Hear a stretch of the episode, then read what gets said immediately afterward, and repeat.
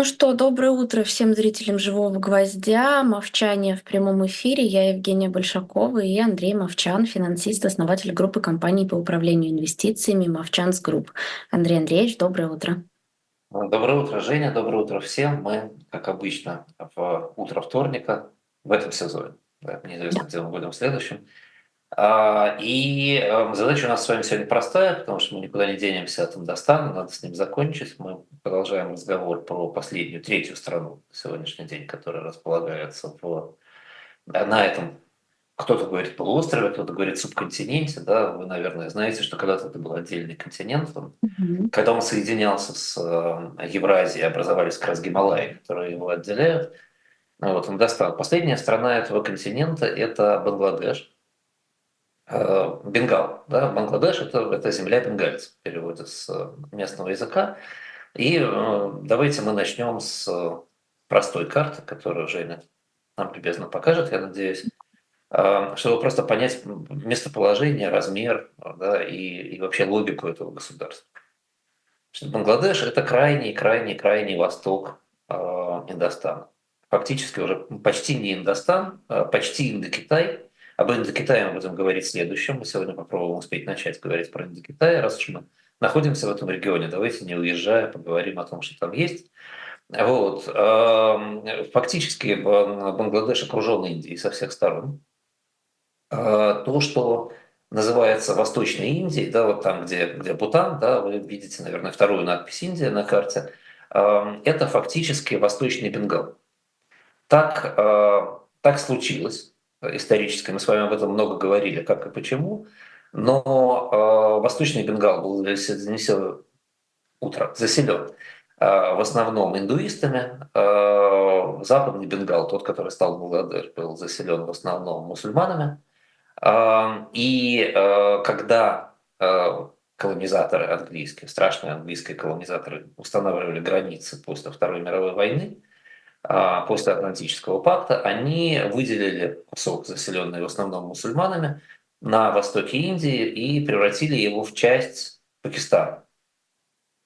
А, таким образом, Пакистан получил большой анклав на а, территории Восточной Индии. Пакистан был на тот момент, наверное, единственной страной с двумя более-менее равнозначными территориями. Территория материкового Пакистана, Большого Пакистана, как мы сейчас говорим, была побольше, но население Бангладеш на тот момент было больше, чем население самого Пакистана. Примерно на 25-30%. Сейчас с утра точно не посчитаю, но примерно такое было различие. Вот. С 48-50 года э, эти территории входили в э, общую территорию Пакистана. Хотя, еще раз, если вы вспомните разговор про Пакистан, вы, наверное, сразу поймете, насколько эти территории э, различались друг с другом. Да, вот если вторую карту посмотреть, помните, Пакистан – это горная в основном, засушливая в основном и муссонная в долине Ганга территория, а, на которой сельское хозяйство не очень хорошо вести, а, которая плохо соединена с а, другими территориями с точки зрения торговли. Бангладеш, напротив, эта территория абсолютно равнинная. Территория, фактически находящаяся в дельте двух огромных рек – Ганга и Брахмапутра.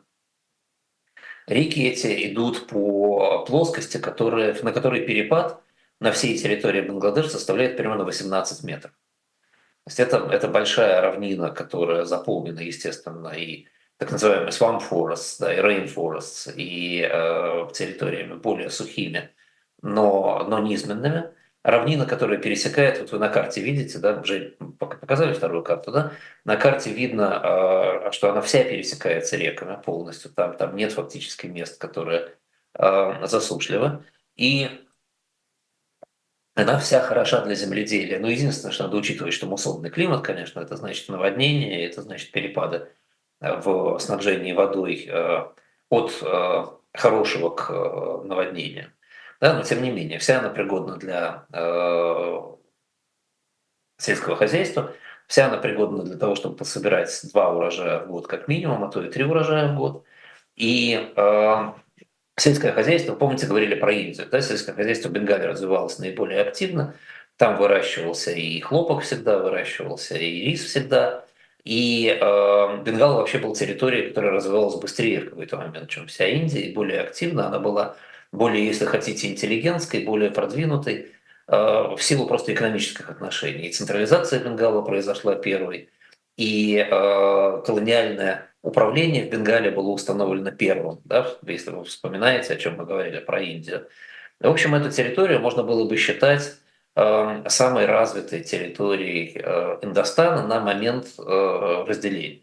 И действительно, несмотря на то, что это была мусульманская территория, то есть она, она как бы отпадала от, э, от центральной индийской культуры, тем не менее это, это место было а, ну, пожалуй, действительно самым промышленно развитым, самым культурным на момент, когда произошло отделение и возникла независимость. Сегодня, сегодня Бангладеш – это 165 миллионов человек. Опять же, вот карта, если еще карта осталась, посмотрите опять на размер этой территории, да, там проживает 165 миллионов человек. Это это много. В 1971 году, когда Бангладеш образовался как независимое государство, было 68. А, хотя скорость роста значительно меньше, чем скорость роста в Пакистане. И а, можно было бы предположить, что, ну, поскольку скорость роста является некоторым индикатором успеха страны, да, чем меньше скорость роста населения, тем обычно страна экономически успешнее. Можно было предположить, что Бангладеш серьезно успешнее, чем Пакистан экономически. Но это не так. На сегодня Бангладеш, э, наверное, в наибольшей степени на э, полуострове, э, на субконтиненте проделал путь от страны, которая подавала большие надежды, до страны, которая никаких надежд не подает. Она богаче, чем Пакистан, безусловно. ВВП на человека 2,6 тысячи долларов. 144 место в мире для статистики. Но во-первых, это в полтора раза меньше, чем в Палестине, да, давайте вспоминать мировые показатели. Это всего лишь на там, 60-70% больше, чем в Пакистане, а Пакистан – это удивительно бедная страна. Вот. И, кроме того, Бангладеш демонстрирует все признаки э, бедной и не развивающейся страны. 23% населения живет в городах. Это очень мало для такой территории. Более половины населения до 29 лет, четверть до 15 лет – эта цифра уже похожа на африканские страны. Коэффициент Джини есть такой коэффициент, который описывает разницу в доходах между топ-10% и ботом-10% населения. В Бангладеш 50. 50 – это гигантский коэффициент. Для сравнения, в России он, ну, если его правильно считать, будет где-то в районе 40. При том, что в России неравенство вопиющее. Здесь э, коренное отличие от Пакистана и от Индии. Да, если помните, мы говорили, что Пакистан – это страна более-менее равномерной бедности, там нет особенно богатых, нет больших состояний, и э, в принципе это страна, которая как бы ну, стабильно, ровно не развита. Да? Вот Бангладеш выглядит по-другому. В Бангладеш есть очень богатые люди, Бангладеш очень жесткое неравенство, при том, что забегая вперед, скажу, что Бангладеш всегда провозглашал себя социалистической страной. Это вот такие игры э, слов и политик, которые мы очень часто встречаем в развивающихся странах, э, они здесь просто очень ярко проявлены. Э, детская смертность в Бангладеш 29 детей на тысячу. Это много. Ну и, и чего ожидать, собственно, вот страны с таким уровнем ВВП? Это в два раза больше, чем в среднем по развивающимся странам, в пять раз больше, чем в странах развитых. Это меньше, чем в Пакистане, но с Пакистаном как-то уже даже стыдно сравнивать. 40% трудовых ресурсов занято в сельском хозяйстве, э, что, что естественно для страны с таким климатом и с такой бедностью.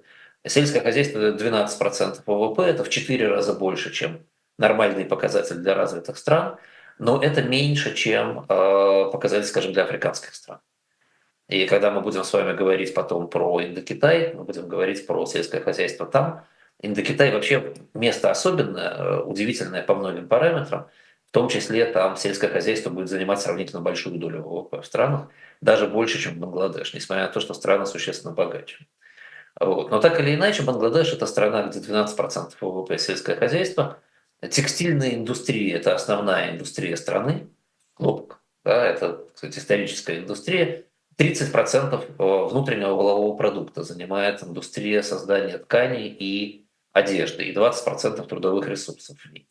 То есть если про Россию иногда говорят э, злые языки, что Россия – это бензоколонка с социальной нагрузкой, то Бангладеш – это, безусловно, э, текстильная фабрика с социальной нагрузкой.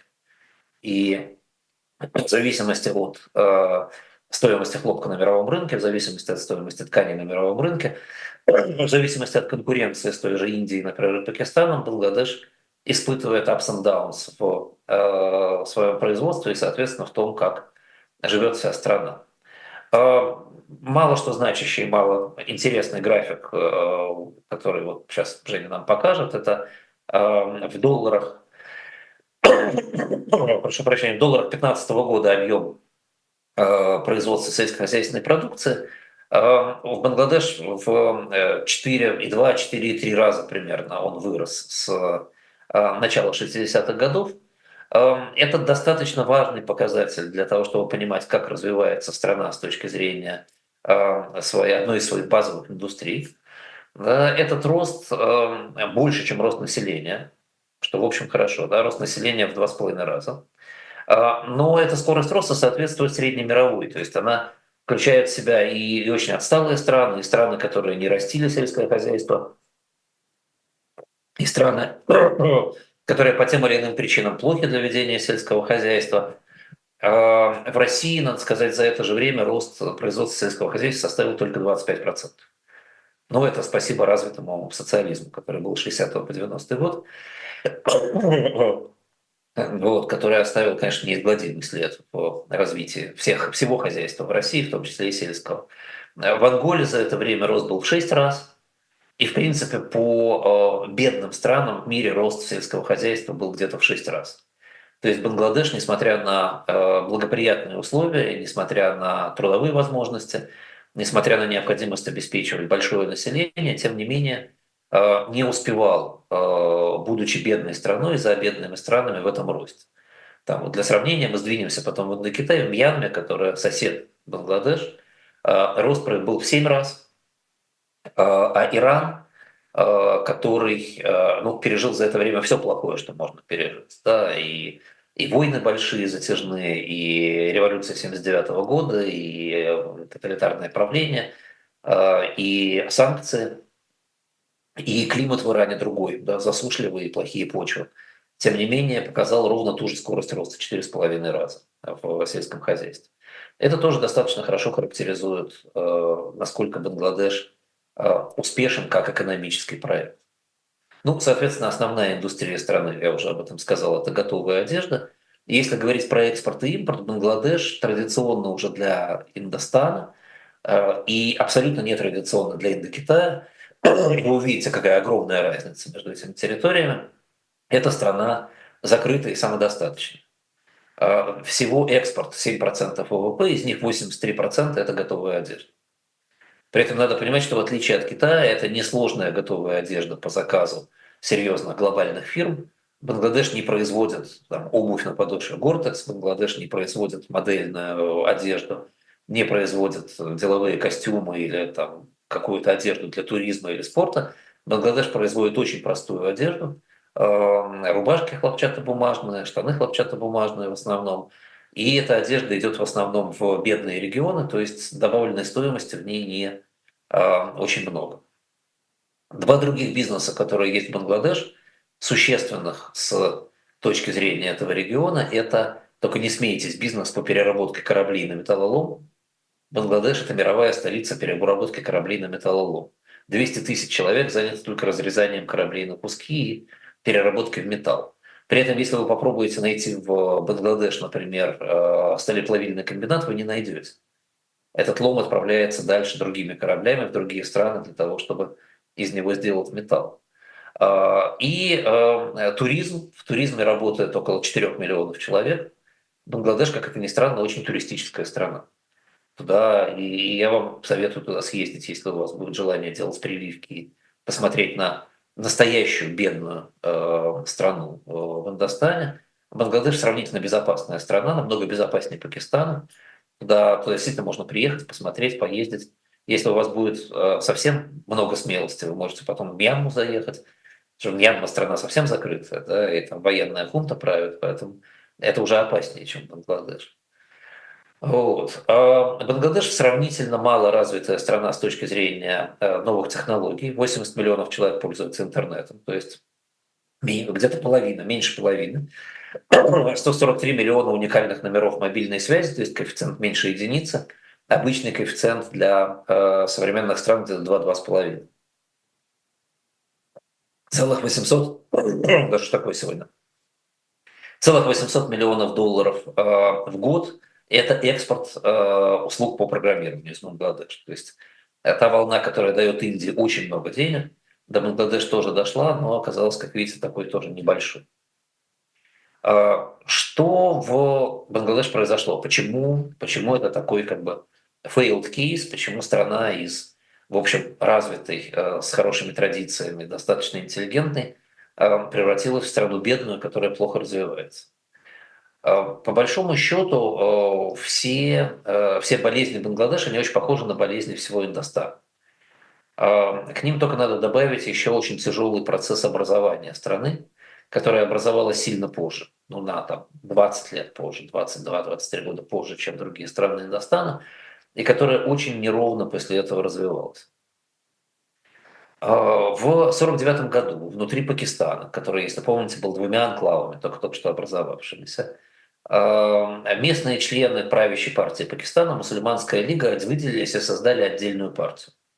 Она называлась Авами Лиг э, и представляла в основном эм, бенгальцев в Пакистане. Она выступала в том числе за использование э, бенгальского языка как одного из официальных.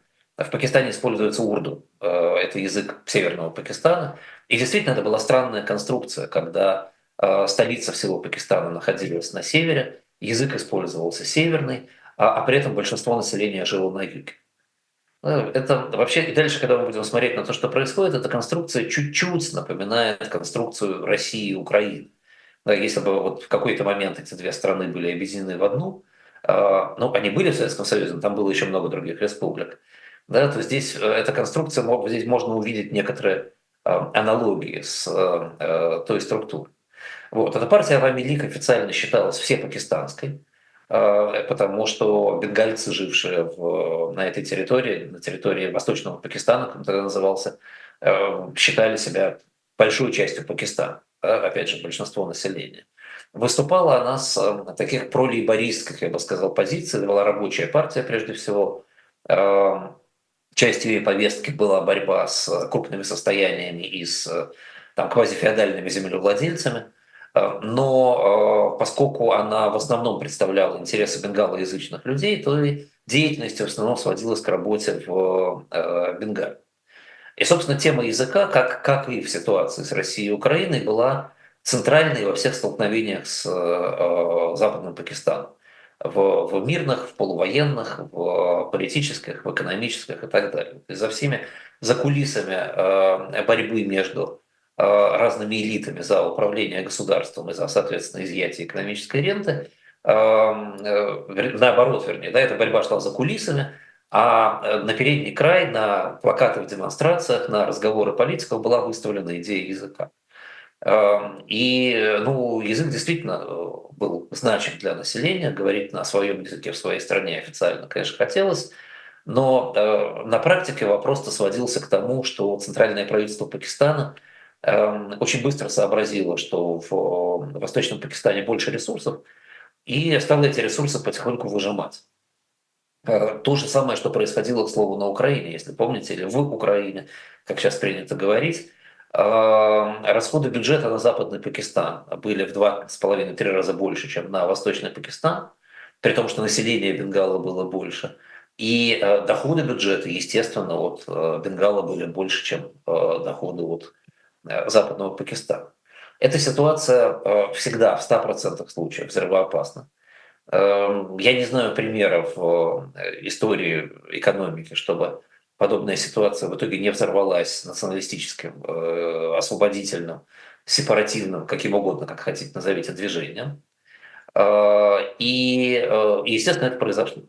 И чем более Пакистан параллельно уходил в Э, область э, религиозной страны. Да, вы помните, Пакистан на момент образования был единственной страной, которая была провозглашена во имя Аллаха, как мусульманская. тем больше Авами выступала за секулярное развитие страны. И, скорее всего, это происходило не потому, что так случилось, что в партию объединились люди, которые выступали против религиозного развития, а просто потому, что это была антитеза к тому, что предлагал Западный Пакистан. Опять же, все это в бэкграунде, да, в базисе всего этого была чисто экономическая борьба. Тут уже можно вспомнить даже север и юг Америки, абсолютно две, так сказать, секулярных э, территории, но боролись ровно так же, ровно так же противопоставляя друг друга э, себе, потому что э, экономический базис был противоречив. Э, с 56 по 58 год даже было два года, когда Авами Лиг была в коалиции большинства в Пакистане. А, и, а, и, возможно, тогда была единственная возможность, когда все-таки объединение территории могло бы произойти. А, проект реформ был разработан. Пакистан мог действительно стать такой, скажем, двунациональной, условно говоря, страной. Но если помните, мы говорили про историю э, Пакистана, в очередной военный переворот в 1958 году, переворот Аюб-хана, естественно, лишил возможности Пакистана подобного развития. Аюб хан был человеком э, религиозным, очень сказать, прямолинейным. Э, лидеры партии были тогда арестованы. Э, руководитель Авами Лиг Хусейн Сухраварди сбежал в Ливан. И в 1963 году, через пять лет после переворота Аюб-хана, в Ливане он был найден мертвым, он был отравлен. Но, как обычно это бывает в истории, никто не взял на себя ответственность, но мы-то с вами, очевидно, понимаем, что произошло. То есть, как видите, отравление лидеров оппозиции – это не монополия России. Так, так делали и так делают в разных странах мира. С 1958 года по 70 год, мы говорили об этом с вами, в Пакистане влияние исламистов неуклонно росло, в отличие от Бенгала, где, естественно, поскольку Авами Лиг продолжала быть наиболее популярной партией, это влияние как раз падало – и э, эта территория Пакистана сопротивлялась всячески э, религиоизации, да, так, наверное, нужно по-русски сказать. Э, но и в самом Пакистане дела были не, не очень хороши у исламистов, потому что экономика разрушалась, особенно в связи с военными режимами. В результате в 70-м году на выборах в общий пакистанский парламент Авами Лиг выиграла с колоссальным перевесом. Это это фантастическая была победа. 167 из 169 мест в Бенгале. Но это в Бенгале. Да? А в Западном Пакистане, на Западный Пакистан приходило 138 мест. А Абамелик не получила ни одного голоса. У меня есть подозрение, что это было в связи с массовыми фальсификациями на выборах в Западном Пакистане, но э, так или иначе результат был результатом. Э, при этом, если вы сложите эти две цифры, да, 167 с нулем и 169 с 138, вы получите э, большинство в парламенте Пакистана. А Авами Лиг в этот момент могла формировать свое правительство для всего Пакистана. Это был второй момент, когда что-то можно было сделать. Но если помните, тогда в Западном Пакистане был уже достаточно харизматичный лидер Зульфикар Али. Его судьбу вы помните дальше, да, что, что с ним случилось после военного переворота. Но тогда он был Э, достаточно мощным гражданским лидером. Он категорически выступил против возможности для Авами сформировать правительство всего Пакистана. Он предлагал тогда два правительства для двух территорий создать в этот момент, но под э, единым, единой государственной конструкцией. Э, тогдашний лидер Авами Лиг, шейх Муджиб Рахман, пригрозил общенациональной забастовкой. В общем, ну, классический конфликт, как в 1993 году в России был между парламентом и президентом. Здесь конфликт возник между Э, партии, которая вроде бы выиграла выборы, и э, западно-пакистанскими политиками, которые абсолютно не собирались допускать эту партию к власти. Э, и Бхутта решил, что с деятельностью Авами Лиг и вообще с относительной автономией э, Бангладеш пора заканчивать. Э, человек он был изобретательный, э, и схему пролиферации военных он изобрел задолго до Путина. В этом самом в конце 70-го года он отправляет в Бенгал гражданскими самолетами в гражданской одежде несколько тысяч солдат из числа западно-пакистанцев, которые преданы Карачи. Э, в порты Бенгала были отправлены корабли с официально гражданским грузом, но реально с оружием. Эти солдаты, которые отправились в отпуск в Бенгал, должны были это оружие разгрузить и вооружиться по сигналу, который был бы дан из Исламабада. Вежливые люди в течение нескольких месяцев проникали таким образом в Бенгал.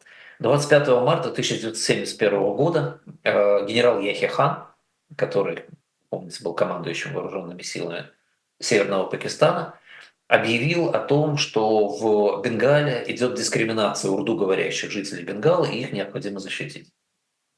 Классическая схема, да, я думаю, что вы ее узнаете просто сейчас. А, на заседании штаба при этом он объявил о новой операции, которая называется «Луч поиска», и поставил цель. Эта цель была задокументирована. Тогда времена были такие, когда это можно было документировать. Он заявил, что надо убить 3 миллиона бенгальцев и таким образом добиться э, абсолютного контроля над всей территорией, над всеми остальными бенгальцами. Операция была рассчитана на один месяц, но какие только операции не рассчитываются на пару недель, на один месяц. Помните про российскую историю тоже. Э, и с началом этой операции на территории Бенгала технически началась гражданская война. Поначалу армия Пакистана таким образом захватила столицу, э, столицу Бенгала, Даку, разоружив и убив всех солдат и офицеров армии, которые бы имели бенгальское происхождение в Даке. И э, начала в соответствии с приказом системно расстреливать всю интеллигенцию Бенгала. Студентов, ученых и, в принципе, всех сильных молодых мужчин просто выводили на улицу и расстреливали. Шейх Рахман был арестован, он находился на территории Большого Пакистана тогда, но успел призвать к сопротивлению жителей Бенгала. Большинство лидеров Авами Лиг опять были арестованы. А, сам Рахман секретным судом был осужден на смерть, но а, приговор был отложен, он находился в тюрьме. И дальше пошла реальная гражданская война. Внутри Бенгала стали активно образовываться ячейки сопротивления – во главе с офицерами бенгальцев, которые чудом бежали из армии, сумели образовать эти ячейки, избежав смерти. А, началась реальная война, которая а, затянулась а, не на один месяц, как, как это ожидали западные пакистанцы, она затянулась до декабря 1971 года. Фактически в течение всего 1971 года ситуация была патовой. Пакистанская армия уничтожала все больше и больше людей. Ячейки сопротивления внутри Бенгала воевали с э, пакистанцами, убивали э, пакистанских военных. Э, установить контроль в стране оказалось невозможно. А, а параллельно рядом находилась Индия, которая э, тянула с вопросом, как принять участие и принимать ли участие в э, этой войне. И потом Индира Ганди в своих воспоминаниях писала, что Вообще говоря, они взвешивали очень прагматический вопрос. А принимать миллионы беженцев э, из э, Бангладеш или вступить в войну и помочь движению сопротивления. Э, они так до декабря 1971 года и не решили, что им делать. Но пакистанцы решили за них. Поскольку внутри западного Пакистана росла паранойя и боязнь вмешательства, 3 декабря 1971 года пакистанские самолеты атаковали индийские аэродромы в качестве превентивной меры для того, чтобы не дать Индии вступить в войну. Собственно, сейчас уже глядя назад, понятно, что а, Индия, возможно, бы вообще не вступила в эту войну, и спустя какое-то время Пакистан, Западный Пакистан сумел бы ее выиграть, если бы не эта атака. Эта атака, естественно, была последней каплей, никто такого стерпеть не мог. Индия вступила в войну 3 декабря, и уже 16 декабря Пакистан подписал капитуляцию. К этому времени э, вооруженные силы Индии были э, настолько мощнее, чем вооруженные силы Пакистана. Фактически за несколько дней они получили господство в воздухе, уничтожили пакистанскую авиацию. Э, и, конечно, воевать в анклаве тяжелее, чем воевать у своей границы. Все-таки у Бенгала есть большая граница с Индией. Вот. 16 э, декабря была подписана капитуляция, с этого, с этого начался фактически Бангладеш э, с гражданской войны и с чудовищных результатов деятельности пакистанской армии. За этот год было уничтожено около полутора миллионов человек в Бангладеш. Э, в основном это были лидеры партийные, это были лидеры социальные, гражданские, менеджеры, ученые, писатели. Там людей продолжали убивать буквально за два дня до капитуляции. Пакистанская армия провела последний рейд 14 декабря. Было собрано более 100 учителей, литераторов, врачей, инженеров, вывезено за город и расстреляны. Они были захоронены во рву, просто как в лучших традициях в свое время германских фашистов во Второй мировой войны. 400, примерно 400 тысяч женщин по статистике бангладешской было изнасиловано за время, за, за этот год, за время этой войны. Около 10 тысяч детей было рождено только вследствие этих чудовищных действий. При этом пакистанские религиозные лидеры, исламские религиозные лидеры Пакистана прямо открыто в открытых источниках массовой информации агитировали солдат убивать и насиловать. Пропаганда заявляла, что все бенгальцы индусы, и поэтому враги, а их женщины являются законной добычей в войне. Что-то игиловское в этом э, звучит, но тем не менее это вот действие страны в 1971 году. Вот. При этом надо сказать, что 80% бенгальцев были мусульманами на этот момент, то есть пропаганда западного Пакистана просто откровенно э, врала. Вот. Э, это, это был реальный геноцид. Да? Э, и э, Пакистан получил э, очень серьезную, Пакистан, Бангладеш получил очень серьезный удар с точки зрения генофонда таким образом, потому что страна, только что образовавшаяся, фактически осталась без э, управленческой элиты, без э, научной элиты. А, надо сказать, что в геноциде этом поучаствовали, естественно, и сами бенгальцы. Никогда не бывает этого одностороннего порядка. Где-то 150 тысяч урду говорящих мирных бенгальцев были убиты силами национального освобождения. Вот. Но так или иначе, а, Бангладеш освободился, Бангладеш начал развиваться. Освобожденный по условиям капитуляции, чудом избежавший смерти, шейх Рахман возглавил страну, стал национальным героем. Его стали называть отцом нации. А, и а, поскольку следите за политическими руками, да, Пакистан в этот момент сотрудничает с Соединенными Штатами Америки, а раз он сотрудничает с Соединенными Штатами Америки, а Индия, которая помогла Бангладеш, это Индия, Индира Ганди, которая, как мы уже с вами знаем, а, была просто агентом КГБ, то, естественно, Бангладеш должен двигаться от Пакистана к Индии, и значит, по социалистическому пути развития и поэтому первое, что провозглашает шейх Рахман, это социалистическая внутренняя политика и национализация предприятий. То есть, как мы с вами уже понимаем сейчас, это было ровно не то, что нужно было делать для развития экономики. В 1973 году создается первый пятилетний план развития экономики Бангладеш. Бангладеш изначально опирается на поддержку Индии, естественно, и в экономическом смысле тоже. А, и а, взаимодействует с СССР. Причем а, времена же меняются, да, и тогда вот это начало 70-х, это время сложных отношений между СССР и Китаем, когда, если помните, ну, конечно, вы не помните, да, в СССР был такой термин «китайские гегемонисты». Гегемонист, наверное, на современный нормальный русский язык нужно перевести как Э, страна, которая хочет э, установить свое влияние и свой контроль на максимально большей территории, от слова гегемон, да, гегемония. А, вот сейчас китайские гегемонисты устанавливают свой контроль над Россией, но это, но это уже хорошо считается. А вот в начале 70-х считалось очень плохо. Э, СССР к Китаю относился тогда плохо, а Пакистан как раз был очень большим союзником Китая в этот момент. А, и а, поэтому у Бангладеш естественным образом отношения с Китаем не складывались на тот момент. Зато СССР поставляла Бангладеш все, включая боевые самолеты. А, а Бангладеш в ответ поддерживал все, что поддерживает СССР, в том числе антиизраильские силы. Бангладеш выступал на стороне антиизраильских сил в том регионе, а Египет в обмен на это поставлял Бангладеш танки.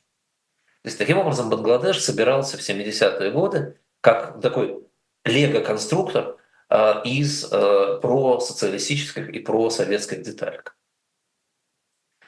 Сам шейх Муджибур Рахман, первый премьер независимого Бангладеш, легендарная фигура, э, был очень авторитарным политиком, как оказалось, когда он пришел к власти. И первое, что он сделал, он создал вооруженные подразделения по типу Национальной гвардии, которые принимали присягу на верность лично ему, как свою личную охрану из нескольких десятков тысяч человек. Первое, что стали делать подразделения Национальной гвардии, это тоже люди русскоговорящие должны легко узнать, потому что мы все с этим знакомы, они э, стали разгонять любые возможные протесты на территории Бангладеш против власти Авами Лиг и, соответственно, самого Маджибура Рахмана. А в средствах усмирения не стеснялись. Это, конечно, была не пакистанская армия, они по возможности никого не убивали, но действовали не менее решительно, чем э, Национальная гвардия в России уж точно, а скорее более решительно. Но ничего не бывает волшебным образом в мире. Социалистическая экономика на фоне отсутствия интеллигенции и менеджеров э, и кризиса постгражданской войны приводит только к масштабному кризису. В 1974 году массовый голод в Бангладеш все-таки случился. Это было связано, естественно, с муссонными изменениями сезонными климата, но тем не менее, наверное, если бы Бангладеш развивался не по пути национализации предприятий, передачи их рук отсутствующих менеджеров, которые были уничтожены, то, наверное, ситуация была бы другой. К 1975 году Муджибур Рахман, отец нации, э, великий человек, э, спаситель, создатель и так далее, был по статистике самым ненавидимым человеком в стране. Так быстро меняется ситуация в политике. 15 августа 1975 года он был убит группой офицеров вооруженных сил. Вице-президент был сделан новым президентом. И, разумеется, вице-президент для того, чтобы удержать свою власть, начал с массовых посадок сторонников Муджибура Рахмана. Надо сказать, и это должен быть хороший урок для правителей разных стран, создающих национальные гвардии. Национальная гвардия, созданная Муджибуром Рахманом, разбежалась по домам, переодевшись в гражданскую одежду в этой ситуации, и не оказала вообще никакого сопротивления армии.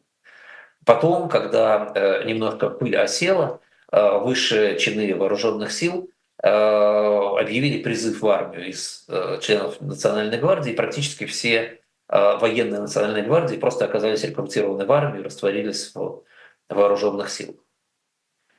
Но, опять же, и надо понимать, что это основная проблема Бангладеш, которая будет тянуться на протяжении поколений – отсутствие класса управленцев, отсутствие системы, которая могла бы работать в этот момент нормально, отсутствие, если хотите, этого генофонда управления привело к тому, что и этот переворот, он оказался тоже в вакууме власти.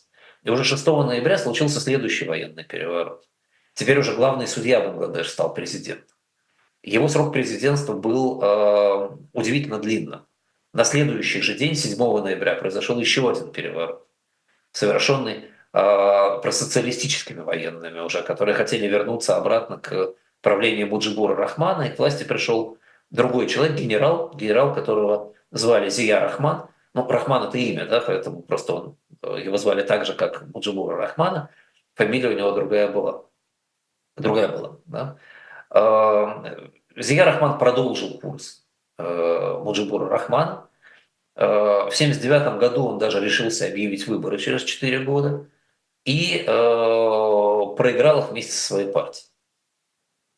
В 1979 году к власти пришло гражданское правительство, э, и до 1981 года э, это правительство оперировало при президенте Зие Рахмане. Да? Он оставался номинальным президентом. В 1981 году он был убит в результате покушения. Он вообще был непопулярным человеком в Пакистане, на него было 21 покушение, 21 удалось. Ну вот бывают такие героические личности. Вот. Опять к власти пришел вице-президент. Это традиция Бангладеш приводить к власти вице-президентов. Абдус Сатар. Через год он был смещен новым военным переворотом. Было объявлено военное положение. Новый э, президент, генерал-лейтенант Хусейн Иршад, э, правил до 1986 года. То есть три года. В 1983 году 70% экономики Бангладеш принадлежало государству. У Иршада были идеи медленно приватизировать экономику, но, э, как и саудовские лидеры в это время, он для того, чтобы реформировать экономику, ввел очень жесткие протекционистские меры и запретил политические партии и профсоюзы. В частности, он ввел смертную казнь за политическую агитацию. Ну, учитывая последние события в России, нам тоже знакомо, что такое смертная казнь за политическую агитацию.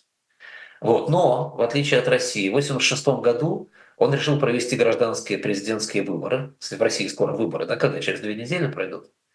Но в отличие от того, что будет на президентских выборах в России, я предполагаю, да, а, он, получив 84% голосов, посмотрим, сколько Путин получит на президентских выборах в России, а, он не стал более популярен. И через 4 года в 90-м году был свергнут в результате даже не военного переворота, а всенародных протестов. В 90-м году, а помните же, 90-91 год – это вообще такие переломные годы во всем мире, в том числе в СССР. Да, там э, произошла резкая трансформация ситуации. Э, бывают такие вообще годы магнитных аномалий. Да, вот 79-й, например, да, вот потом 90-91 вот. Э, и в 91 году в Бангладеш к власти пришло э, гражданское правительство во главе с, внимание, да, посмотрите, как это похоже на Пакистан и на Индию, вдовой Зии Рахмана, Халидой Зией. Очень напоминает да, ситуацию в Индостане. Вообще, если вы посмотрите на эти страны, то там происходят военные перевороты, ну, пожалуй, кроме Индии, где этого меньше. И э, существуют такие неформальные династии у власти, когда э, дочери или сыновья, и во многом дочери, кстати, приходят к власти э, на смену э, убитых или свергнутых, или ну, отправленных в отставку э, отцов. Э, страна изменила конституцию, стала парламентской республикой. Э, правительство начало либеральные реформы, но вы не забывайте, что кроме э, э, Зии Рахмана был же еще и Муджибур Рахман в свое время. И надо сказать, что у него тоже были дети. И у Муджибура Рахмана тоже была дочь, которая, естественно, тут же возглавила оппозицию. Просто сценарий Пакистана да, повторяется. И уже к 1994 году страна была абсолютно парализована оппозицией, которая организовывала постоянные всеобщие забастовки и, в общем, не давала никуда продвигаться. 15 февраля 1996 года правящая партия выиграла очередные выборы подавляющим большинством голосов обратите внимание, ценность выборов. Да? Через 12 дней страну парализовало настолько, что парламент был вынужден сместить правительство и передать власть временному, временно министру юстиции, э, как бы правительство согласия да, было образовано временно. Да, и еще раз посмотрите, да, когда мы говорим про выборы, ценность выборов в авторитарной, плохо развитой стране абсолютно нулевая. Мы все время видим это, эту практику. Выборы выигрываются подавляющим большинством голосов, а потом проходит то ли 4 года, то ли, то ли 12 дней, да, но правительство падает, потому что оно на самом деле не имеет никакой популярности. А, у столицы произошли небольшие танковые бои. Вспоминаем 91 год, август 91 года.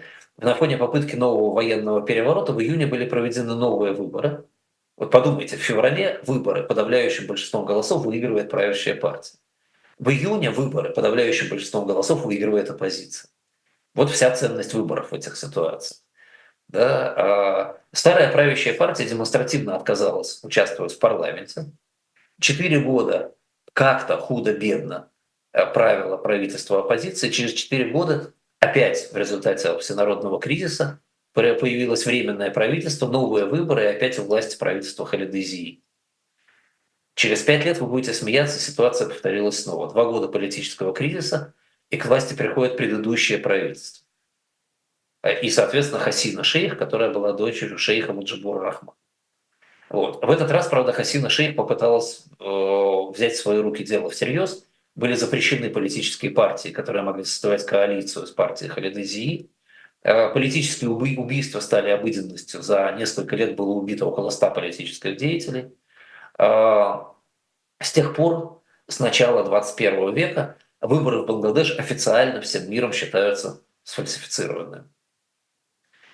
Авами Лиг, та самая Авами Лиг, а, Хасина Шейх, они правят до сих пор. Партия правит с двух, сегодня с 288 местами из 300 в парламенте. Очень похоже на Россию, правда? Очень жесткая цензура в стране. За антиправительственные материалы в стране в среднем закрываются около 190-200 веб-сайтов и медиа в год.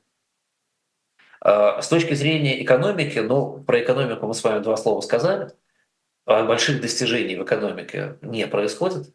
Экономика доминируется мегапроектами, нацпроектами так называемыми. Вершиной экономических достижений а, я бы назвал мост через реку, который был построен за 3,6 миллиарда долларов – при изначальном бюджете в 950 миллионов. Я думаю, это должно просто вызывать у вас ощущение дежавю.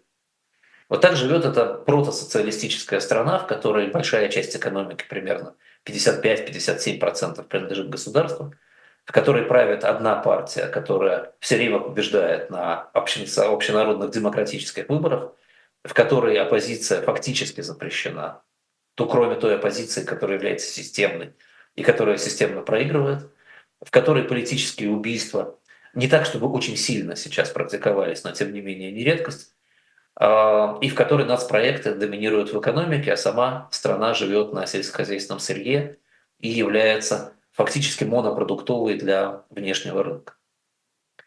А, вот это а, Индостан. Да, три, в общем, разные страны, разные религии, разные отношения к религии. Бангладеш секулярная страна фактически. Очень похожие результаты экономические. Все три страны находятся далеко в а, последнем квартале экономическом. А, и больше похожи на африканские развивающиеся страны, чем на реально развивающиеся страны, чем на тигры экономики. А мы про тигров с вами будем говорить в следующих передачах, когда перейдем к Индокитаю. У всех трех стран, несмотря на внутреннюю пропаганду, тяжелое наследие не колониального, а как раз доколониального или постколониального прошлого. То есть те старые тяжелые традиции, которые были до колонизации, как в Индии, или те шрамы, те повреждения, которые были после колонизации, как в Пакистане и Бангладеш, влияют в основном и то, а, не побоюсь сказать, это то хорошее, что есть в этих экономиках, в конструкциях этих стран, это все-таки колониальное наследие, которое как-то было апроприировано. А, самая бедная страна, самая мусульманская, что, в общем, наверное, нас не должно удивлять, потому что это, а, к сожалению, практика в мире распространенная. Действительно, мусульманские страны плохо экономически развиваются, ну, по причинам, которые мы, в общем, с вами, наверное, понимаем. Три разных модели неравенства – обратите внимание, да, капиталистическое неравенство в Индии, да, э, общая бедность в военно-мусульманском режиме и очень большое неравенство в стране, которая должна была быть страной равных возможностей, в социалистической стране. При этом, и, и здесь тоже, да, и об этом говорили в прошлый раз, я хочу раз еще повторить, очень важно понимать, что в современном мире тебе не нужно быть развитой страной для того, чтобы быть страной ядер. Две из этих трех стран ядерные страны, и третья не ядерная просто потому, что они э, как-то не занимались этим проектом, это их не очень интересовало. Ну и, кстати говоря, обратите внимание, три страны расположены рядом, э, три с абсолютно э, на сегодняшний день спокойными границами вовне. Ну да, у Пакистана, у Индии есть спорная граница между собой. У Бангладеш нет никаких спорных границ. Бангладеш не вел войн с 1971 года, при этом Бангладеш не обладает ядерным оружием. В общем, не надо обладать ядерным оружием для того, чтобы обеспечить мир на своей территории. Это совершенно не обязательно. Общий политический паттерн, который вы все, наверное, видели, это прежде всего семейственность и ориентация на лидеров, происходящих из этих семей, из этих кланов. От этого не может избавиться ни одна из этих трех стран. Несмотря даже на военное правление в Пакистане, тем не менее это так, и э, чудовищная, масштабнейшая коррупция. Э, конкуренты в этом смысле за власть выглядят мало отличимо друг от друга. Вы, наверное, обратили внимание, даже могли бы э, высказать мне претензию в комментариях, что я почему-то перешел к политике от экономики, рассказывал вам про историю этих стран, как про политическую историю, практически об экономике ничего не говоря. Я практически об экономике ничего не говорю, потому что практически об экономике сказать нечем. Потому что эти страны развиваются в невероятно инерционном режиме, никаких экономических инноваций, никаких новых моделей, никаких новых программ да, идеи крутятся вокруг «давайте немножко приватизируем» или «давайте немножко национализируем», «давайте поднимем пошлины» или «давайте опустим пошлины». Да, и в отличие от стран более развитых, которые прошли путь э, экономического патернализма и изоляционизма, которые коренным образом поменяли свои экономические программы, ну, Норвегия, например, да, мы когда-нибудь с вами о Норвегии поговорим, а у меня в книге э, «Проклятая экономика» там большая глава про Норвегию, очень подробная, как они, ломая себя буквально через колено, перешли через идею э, ресурсной э, изоляции да, и, и, и перестали быть ресурсно изолированной страной. Вот, вот здесь ничего подобного вообще не э, происходило. Э, не сформировалась никакой национальной экономической элиты с точки зрения развития экономики по каким-то более э, интересным да, или более инновационным путям. А самые большие патриоты все время ориентировались на Э, ненавидимых колонизаторов, когда вставал вопрос, где жить после э, активной патриотической деятельности. И э, элита Бангладеш, и элита Пакистана, и элита Индии вся предпочитает на пенсиях или после отставок проживать в Лондоне, вокруг Лондона в своих очень дорогих домах, дворцах. И в Лондоне очень мощная British Bangladesh Society, где они все любят читать лекции, рассказывать о том, как, какие они большие патриоты Бангладеш. Интересное явление женщины во власти. Обратите внимание, что во всех этих трех странах, в Индии чуть меньше, в Пакистане чуть больше, но активно ущемлены права женщин. И они были ущемлены просто ну, на уровне самых э, мракобесных стран, типа там Ирана э, в какой-то момент. Да, сейчас эта ситуация чуть полегче, но даже в тот момент э, женщины во власти были активным явлением во всех этих трех странах. Э, наверное, надо говорить здесь о том, что ущемление женщин в этих странах все-таки является экономическим процессом, это не политический, не культурный феномен. Это тот самый афганский синдром, о котором мы с вами много говорим, когда женщина нужна как производитель сыновей, как производитель детей для того, чтобы поддерживать э, экономический цикл. Э, и а женщина, которая выпадает из сельскохозяйственного производства и оказывается в промышленной части бизнеса, оказывается в политических кругах, она, она перестает быть частью этого процесса воспроизводства и естественным образом тут же получает те же права, которые она получает в развитом мире. Поэтому мы здесь видим такой удивительный перекос, да, когда у нас есть как бы два класса женщин. Женщины, которые абсолютно эмансипированы, женщины, которые правят странами, женщины, которые э, управляют бизнесами, женщины, которые выступают на международной арене, и параллельно э, женщины, которые подвергаются постоянному насилию и не могут об этом заявить в силу закона. Э, основной проблемой э, экономически, на мой взгляд, всех этих территорий, помимо всего, о чем мы говорили, да, это целый клубок проблем, но основной проблемой все-таки является чудовищная нестабильность экономических систем и экономических курсов.